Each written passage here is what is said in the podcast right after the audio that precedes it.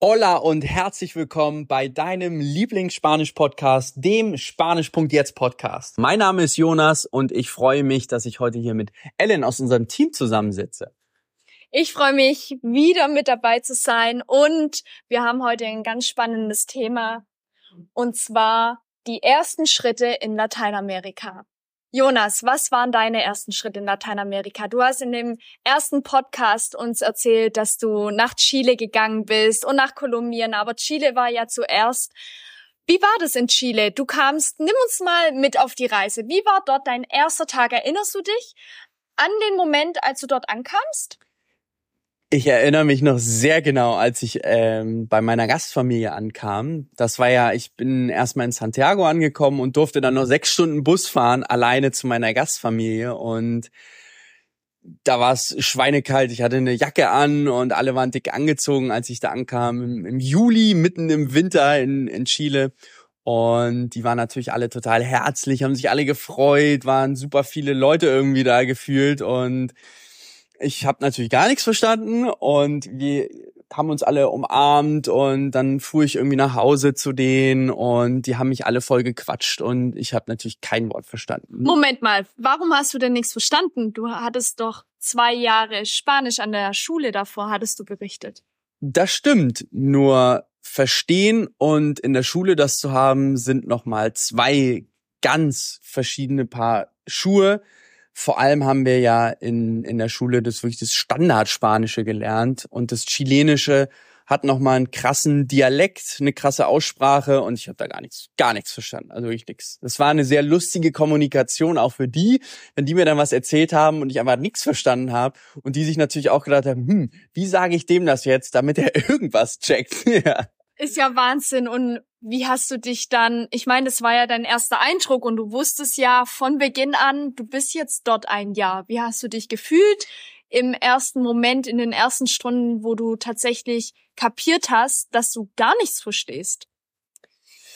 Ja, es war viel, es war natürlich am Anfang super viele neue Eindrücke, deswegen konnte ich gar nicht mich darauf konzentrieren, was fühle ich jetzt eigentlich, sondern es war für mich erstmal nur Abenteuer. Ich komme da an und es waren super viele Eindrücke. Ich erinnere mich aber noch genau, wie wir mit dem Auto zum Haus meiner Gasteltern gefahren sind und durch die, durch die kleine Stadt gefahren sind und dort ankamen und auf einmal hielten wir an. Und ich wusste, okay, hier ist es jetzt. Und dann sah ich das Haus und ich habe jetzt nicht bei einer Gastfamilie gelebt, die jetzt mega viel Geld hatte und ein Riesenhaus oder Riesenwohnung und alles, sondern eher das Gegenteil. Meine Gastfamilie, die, die war eher in bescheidenen Verhältnissen und das Haus war, glaube ich, auch selbst zusammengebaut von meinem Gastvater. Also es war sehr spartanisch alles. Und dann waren wir da und ich kam rein und dachte mir, dann habe ich zum ersten Mal realisiert, als ich in mein Zimmer dann kam und dachte mir, oh wow, hier bist du jetzt ein Jahr. Krass. Das war schon, ja, ich weiß gar nicht, wie ich das nennen soll. Beschreib uns mal ein bisschen, dass wir ein bisschen mehr reingehen können. Ja, ich kam rein und in die, in das Haus und das war nicht groß. Da waren, da haben meine Gasteltern gelebt, zu zweit mit ihren drei Kindern und die Töchter, die hatten auch alle Kinder. Das heißt, wir waren drei plus drei, sechs und dann nochmal die zwei, acht, also wir waren neun mit mir zusammen, neun Leute. Und das Haus hatte, glaube ich, vier Zimmer, vier oder fünf Zimmer. Und da haben wir uns dann alle irgendwie drauf verteilt. Es war wirklich sehr klein, das Haus. Und ja, ich wusste, ich kann ja jetzt nichts ändern. Ich bin jetzt hier und okay. Und ich wusste ja auch nicht, was auf mich so zukommt, wie das sein wird, mit denen zu leben. Und ich war da eher neugierig und offen und habe eigentlich vielleicht auch so ein bisschen naiv und dachte, ja, das wird schon irgendwie alles passieren. Ich habe mir da gar nicht groß Gedanken gemacht. Ich hatte auch gar keine Erwartung oder so. Ich hatte gar kein Bild im Vorfeld vor Augen, sondern bin da wirklich komplett ins kalte Wasser gesprungen und habe gedacht, mal gucken, was jetzt kommt. Und wie war deine Gastfamilie? Wie lief so ein Tag mit denen ab? Wie war das am Anfang für dich? Ja, das war total spannend. Ich war ja auch, mein Gastvater war, hat hauptsächlich immer auf dem Feld gearbeitet. Der war kaum zu Hause. Und so war ich halt nur von Frauen umgeben. Und auch nochmal so als kleine Einordnung, meine Gasteltern waren eher so ein bisschen meine Großeltern. Die waren in den 60ern und meine Gastschwestern, die waren so alle Ende 20, Anfang 30. Ich war damals 16, das heißt, die waren natürlich alle deutlich älter als ich. Und dadurch, dass ich natürlich auch nur von Frauen umgeben war, ich hatte einen Gastbruder oder das war der Sohn von meiner Gastschwester. Ich weiß auch immer nicht so richtig, wie ich das äh, beziffern soll, ob das ein Gast Cousin, Gast, was weiß ich auch was. Und äh, den hatte ich da, der war, der war zehn.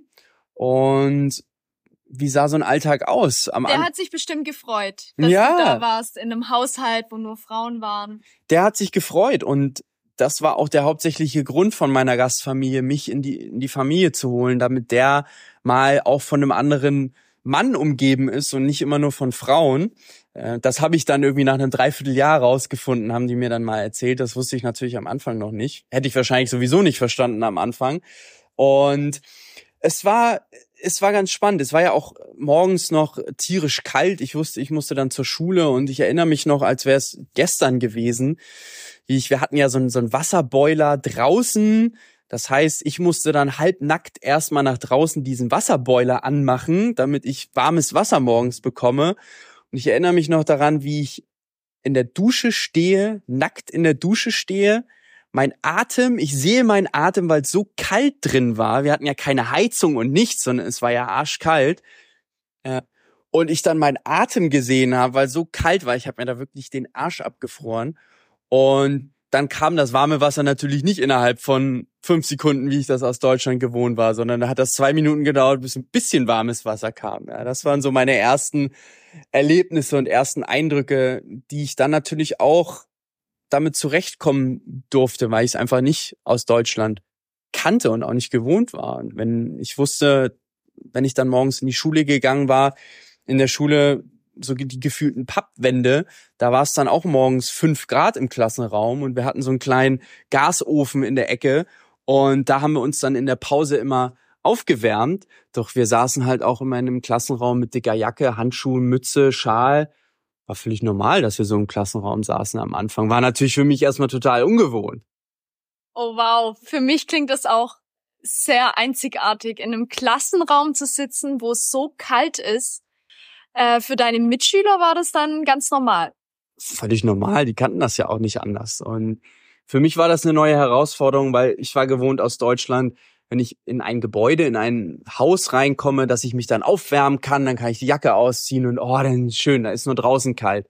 Das war für mich eine ganz neue Erfahrung, wo ich den ganzen Tag zu frieren und nur wenn ich nach Hause kam zu meinen Gasteltern im Wohnzimmer hatten wir einen, Holzofen und da war es dann warm. Da konnte ich mir dann die Jacke ausziehen und da konnte ich mich dann mal aufwärmen. Das war eine ganz neue Erfahrung für mich am Anfang. Du hast gerade berichtet, dass du auch dort dann in die Schule gegangen bist. Wie weit war die denn weg? Wie war denn dein erster Schultag?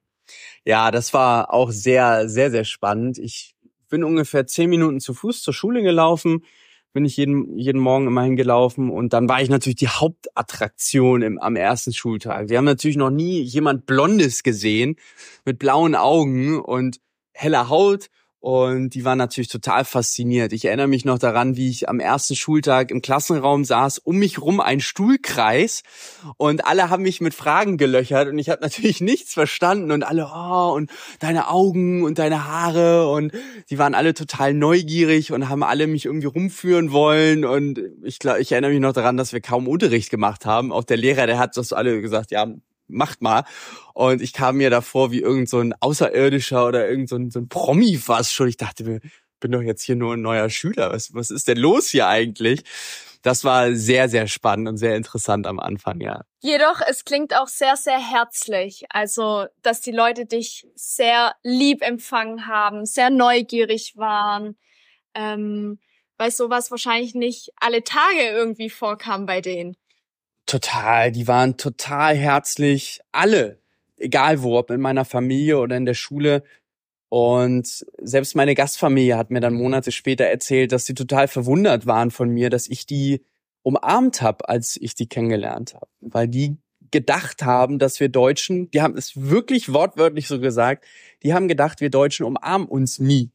Dass wir uns nur die Hand geben und immer so ernst sind und immer unfreundlich. Und deswegen waren die total überrascht, dass ich die umarmt habe. Das war für die total neu. So hätten das nicht gedacht. Das war natürlich auch sehr, sehr lustig. Und für mich auch interessant zu wissen, weil ich so herzlich empfangen wurde und die Chilenen erstmal zu mir gesagt haben, dass sie die kältesten Latinos sind und eigentlich die, die unherzlichsten Latinos, wenn du so willst. Also haben sie über sich damals gesagt. Und das war für mich natürlich total unglaubwürdig, weil für mich waren die alle total herzlich und im Vergleich zu Deutschland total lieb und, und, und offen. Da konnte ich mir das natürlich gar nicht vorstellen. Mhm. So, jetzt nimm uns doch mal mit. Wie waren denn die ersten Monate jetzt speziell mal auf die spanische Sprache? Ja, es war total spannend. Ich habe ja selber erzählt, ich habe am Anfang gar nichts verstanden. Wirklich immer nur si, si, no, no und konnte auch selber gar nichts sagen. Und ich erinnere mich noch, wie mein Gastva Gastvater morgens mit mir am Frühstückstisch saß und dann immer draufgezeigt hat, gesagt, Honig, Käse, Butter, Tee, Zucker und immer die, die Vokabeln und mich dann auch teilweise echt abgefragt hat. Dann hat er sich nächsten Tag gesagt, und was heißt das? Ja, Honig, ja, Zucker. Das war auch äh, ganz lustig. Da habe ich am Anfang gar nichts. Ich hatte mein, mein Wörterbuch, mein Langenscheid-Wörterbuch und mein kleines Kurzgrammatik, Spanisch-Grammatik äh, hatte ich mit. Und da habe ich am Anfang wirklich, wirklich sehr, sehr wenig verstanden. Und ich erinnere mich auch noch daran, wie ich am Anfang, ich habe ja so viel erlebt, es war ja alles neu für mich, so, so viele Sachen, die ich erlebt habe. Und ich hätte das gerne jemandem erzählen wollen, nur ich konnte es ja niemandem erzählen, weil alle um mich herum ja nur Spanisch gesprochen haben. Und ich habe mich dann einmal die Woche mit meinen Eltern, wenn ich das erzähle, da fühle ich mich schon wie, wie 18 oder noch was, habe ich mich mit meinen Eltern per E-Mail zum Skypen verabredet. Also es gab noch nicht mal WhatsApp und ich konnte nicht mal eben schnell Videoanruf und sonstiges, sondern ich musste wirklich dann eine E-Mail schreiben. Wir hatten einen Computer, an den konnten wir gehen. Ähm, und da habe ich dann immer meine Eltern gesagt, habt ihr Sonntag Zeit um die und die Uhrzeit?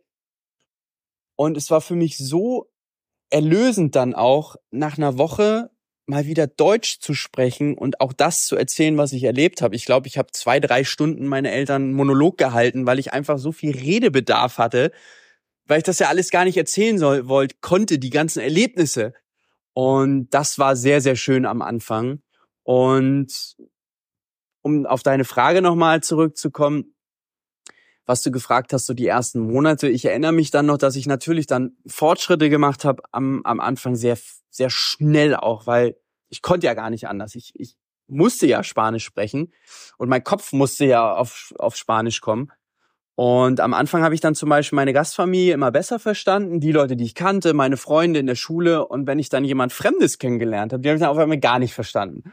Und bin dann natürlich Sehr wieder ernüchternd, total oder? ernüchternd. Ich war natürlich total enttäuscht, habe gedacht, oh Mensch, jetzt bist du doch endlich so weit und verstehst jetzt schon richtig gut Spanisch und dann lernst du jemand Neues kennen, den hast du gar nicht verstanden. Der war für mich, als wenn der ein ganz anderes Spanisch gesprochen hat, obwohl der ja genau die gleiche Sprache und das gleiche Chilenisch und den gleichen Akzent und so weiter. Doch das kam mir dann wieder vor, als hätte er ein ganz anderes Spanisch gesprochen und ich habe den einfach nicht verstanden. Und das war natürlich sehr herausfordernd am Anfang. Und doch da habe ich wirklich gemerkt, so nach zwei, drei Monaten würde ich sagen, konnte ich mich gut mit den Leuten verständigen. Da konnte ich einigermaßen mit den Leuten auch sprechen. Das war dann eine sehr schöne Erfahrung. Würdest du sagen, du bist jemand, der sehr schnell etwas lernt? Weil zwei, drei Monate ist ja jetzt eigentlich keine Zeit. Zum einen ja, ich lerne schon sehr schnell, doch ich merke auch, es ist einfach ein Riesenunterschied gewesen, weil ich den ganzen Tag von Spanisch umgeben war. Ich war, meine Gastfamilie war chilenisch, nur Spanisch, meine wie ich ja eben erwähnt habe, ich habe einmal die Woche Deutsch gesprochen, nur mit meinen, äh, mit meinen Eltern in Deutschland. Und dadurch musste mein Kopf ja. Ich erinnere mich noch, wie ich aus der Schule gekommen bin. Wir hatten den ganzen Tag, wir hatten irgendwie bis, bis fünf Uhr Schule oder bis vier nachmittags und ich bin aus der Schule gekommen und ich war so platt, einfach vom Kopf her. Ich war richtig fertig und ich bin abends auch wirklich um, um neun, halb zehn ins Bett gegangen, weil ich einfach vom, vom Kopf her fertig war. Und ich hatte gar keine Wahl. Ich habe nichts Deutsches lesen können. Also ich habe, glaube ich, ein Buch mitgehabt auf Deutsch, was ich in und auswendig gelesen habe, um mal was Deutsches zu lesen. Doch Internet war damals auch noch nicht so, Handy sowieso nicht. Das heißt, mir und meinem Kopf blieb gar nichts anderes übrig, als das aufzusaugen. Ich war da wirklich wie so ein Schwamm. Würdest du sagen, dass es dir zugute kam, dass du das damals mit 16 gemacht hast? Also denkst du, wenn du jetzt noch kein Spanisch könntest und du würdest jetzt für ein Jahr nach Chile gehen, würdest du danach genauso gut Spanisch sprechen können? Ich bin absolut überzeugt, dass das jeder kann, auch in jeglichem Alter. Nur ich finde wichtig, immer zu, äh, dann auch zu berücksichtigen, wie sind die Lebensumstände. Erstmal natürlich heute, in unserer heutigen Zeit, wir haben WhatsApp, wir haben unser Handy. Es ist super leicht, mit Leuten aus Deutschland in Kontakt zu kommen, Deutsch zu reden, ähm, Nachrichten zu lesen auf Deutsch. Ähm, und es ist auch sehr leicht, Übersetzungs-Apps, irgendwie Google-Übersetzer. Es ist super, super leicht geworden heute, dass wir faul sind. Das sage ich ganz, ganz bewusst so, denn ich musste da durchgehen. Es war am Anfang wirklich sehr, sehr hart, weil ich einfach tagelang nichts verstanden habe und auch super schwierig war, was zu verstehen. Doch dadurch habe ich diesen Sprung gemacht. Wenn du natürlich am Anfang dir heutzutage ist es super einfach, dann hast du jemanden, dann verstehst du nichts, dann sagst du hier, sprich mal kurz in die App rein und dann äh, verstehe ich das auf Deutsch. Super. Das hilft mir natürlich heutzutage am Anfang sehr, hilft mir nur in der, in der, in der langen Sicht gar nicht. Zum Beispiel war ich auch sehr dankbar, dass die Leute kein Englisch gesprochen haben. Ich hatte einen Klassenkameraden, wir hatten ja auch Englischunterricht und der wollte immer mit mir Englisch reden, auch am Anfang. Und ich habe zu dem jedes Mal gesagt, sprich bitte nicht auf Englisch mit mir. Ich will kein Englisch hier lernen, sondern Spanisch. Das war natürlich blöd am Anfang, natürlich, weil ich immer wieder nachfragen musste, kannst du es wiederholen, kannst du nochmal sagen. Doch dadurch war ich natürlich gezwungen zu lernen.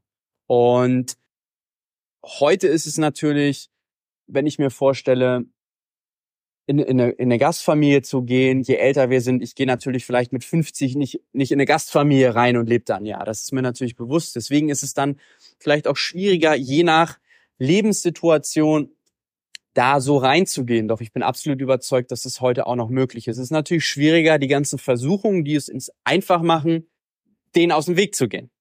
Okay, also bist du fest davon überzeugt, dass jeder in jedem Alter, egal wo er lebt, auf jeden Fall Spanisch zur zweiten Muttersprache machen kann.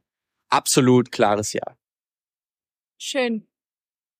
Okay, Jonas, jetzt so abschließend. Was würdest du jemandem raten, wenn er jetzt Spanisch lernen möchte und das wirklich auch fließend haben möchte und nicht nur so rumstochern? Was wären so deine Tipps für denjenigen?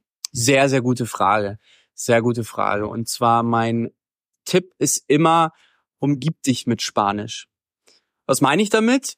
ist zum Beispiel Fernsehen gucken, Radio hören und zwar nicht den Fokus darauf legen, ich will jetzt eine Fernsehserie gucken, weil ich die Fernsehserie so toll finde, sondern weil es Spanisch ist. Ich erinnere mich noch damals, ich habe mit meinem Gastbruder immer, als ich aus der Schule kam, so eine Fernsehshow geguckt. Vielleicht, wenn du auch gerade in Lateinamerika bist und vielleicht mal Fernsehen geguckt hast, dann kennst du vielleicht auch diese Shows, die sind total albern und eigentlich total bescheuert und da wird sich die ganze Zeit nur gestritten und keine Ahnung. Ist eigentlich total bekloppt. Doch ich habe mir die immer angeguckt, nicht weil ich das so toll fand oder so, so, dass mir das so viel Wert gebracht hat, sondern ich wollte Spanisch lernen. Und die haben da super umgangssprachlich auch gesprochen.